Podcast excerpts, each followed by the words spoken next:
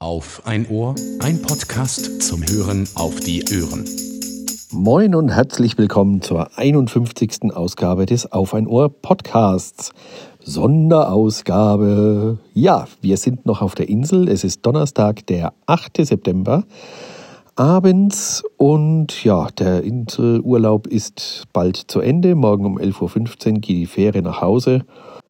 Ja, eigentlich wollte ich bei der Anreise einen, eine Art Roadtrip-Podcast machen, doch die war sowas von ähm, unspektakulär, dass es sich überhaupt nicht gelohnt hat. Wir sind ja mit dem Elektroauto hochgefahren, 580 Kilometer.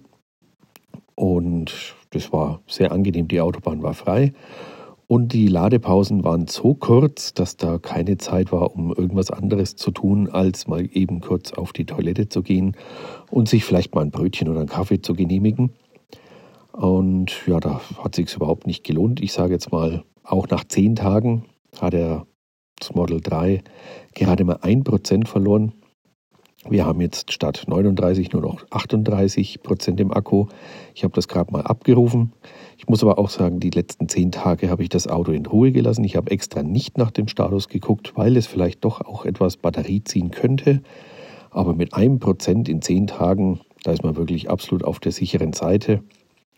Wir haben nun vor, morgen um 11.15 Uhr mit der Fähre wieder ans Festland zu fahren und werden dann aber erstmal Mittag essen und hoffentlich in dieser Zeit etwas draufladen können. So können wir dann auch den, Rest, äh, den gleichen Weg wieder zurückfahren, wie wir auch hergefahren sind und sparen uns den Umweg über den Supercharger bei Emden. Der würde uns ja 30, 40 Kilometer mehr kosten und vor allem äh, wäre hier der Weg mehr über die Landstraße, so dass es auch zeitlich eine Stunde kürzer wäre. Das heißt, diese Stunde investieren wir lieber ins Mittagessen und ja, können dann hoffentlich gemütlich ohne Stau wieder nach Hause reisen. Ja, es ist eine Sonderausgabe und ich spreche hier nur ins, ins iPhone. Und so muss ich mal eben kurz stoppen und auf meine Liste schauen, was es denn noch so Tolles gibt. Ja, der Inselurlaub war wieder ähm, sehr schön. Wir haben uns gut erholt. Die ersten, ja, was waren es jetzt, äh, acht Tage hatten wir wirklich hervorragendes Wetter, strahlenden Sonnenschein. Man musste sich viel eincremen. Wir konnten jeden Tag an den Strand. Haben dann vorgestern einen kurzen ähm, Tag im Schwimmbad gemacht, weil sich das Wetter schon etwas verschlechtert hat. Und heute hat es nun endgültig zu regnen begonnen. Ähm, es regnet jetzt den ganzen Tag, aber das ist nicht so schlimm. Wir sind dann nur noch einmal an den Strand, haben unseren Strandkorb ausgeleert, da wir die Schaufeln und Surfbretter von den Kindern immer oben gelassen haben. Die kann man ja da gut einspannen hinter diesen Gittern. Und haben unseren Strandkorbschlüssel abgegeben, einen letzten Blick aufs Meer geworfen. Ja, da wird man immer wehmütig, wenn man denkt, dass man jetzt bald wieder nach Hause muss. Wir haben es auf jeden Fall sehr genossen, freuen uns und es war sicherlich nicht der letzte Aufenthalt, wenn auch nicht mit den Kindern vielleicht nächstes Jahr, aber ich denke, ich werde mit meiner Frau auf jeden Fall nochmal auf Spiekeroog zurückkehren. Im Strandkorb sitzend habe ich auch ein bisschen gelesen, und zwar den Roman Schnüffelei und Schäufele, ein fränkischer Krimi von, äh, entschuldigt bitte, wenn ich mal eben nachschaue, von Brigitte Ringlein ja, ich hoffe, das mit dem Hin- und Her-Switchen hat jetzt geklappt. Äh, Brigitte Ringlein, ja. Ein ja, Krimi-Roman, der in Franken spielt. Der ist zum Teil auch auf Fränkisch geschrieben. Es ist immer wie, ja, meistens auch im Franken-Tatort fällt es einem auf, sobald die fränkische Sprache ins Spiel kommt. Ja, sind die Charaktere wirken immer ein bisschen dümmlich, ein bisschen wie Deballer, sagt man bei uns. Und hier war es auch wieder so, manche Charaktere waren einfach zu überzogen. Manches äh, ist auch grammatikalisch eher aus dem Bayerischen geholt. Also ich sage mal, ein echter Franke würde manche Sätze so nie sagen, wie sie in dem Buch niedergeschrieben wurden. Und ich kenne jetzt wirklich einige Oberfranken, Unterfranken und ich selbst komme aus Mittelfranken. Ich glaube, mich da ein bisschen auszukennen.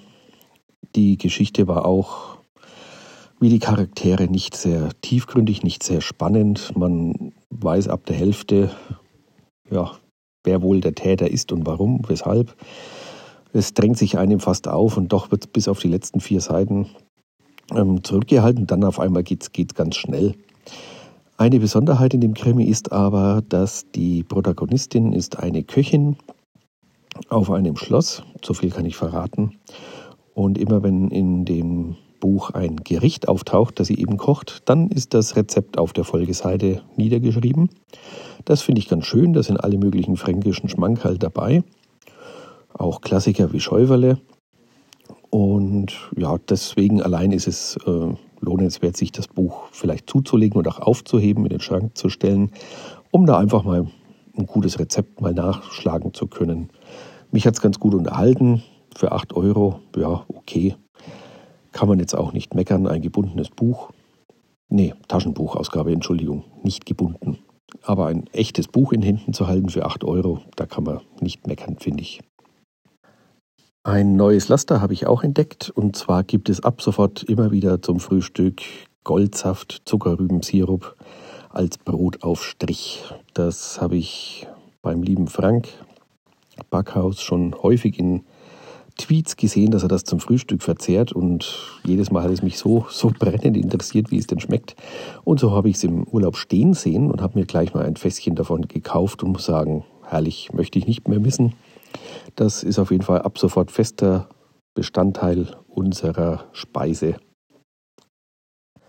Und zum Schluss mit Schrecken haben wir heute erfahren beim Fernsehschauen, dass es der Queen wohl ziemlich schlecht geht. Da sage ich und wünsche ihr all the best und das soll es dann auch gewesen sein. Der nächste, nächste Folge ist dann hoffentlich wieder von zu Hause und bis dahin alles Gute und man hört sich.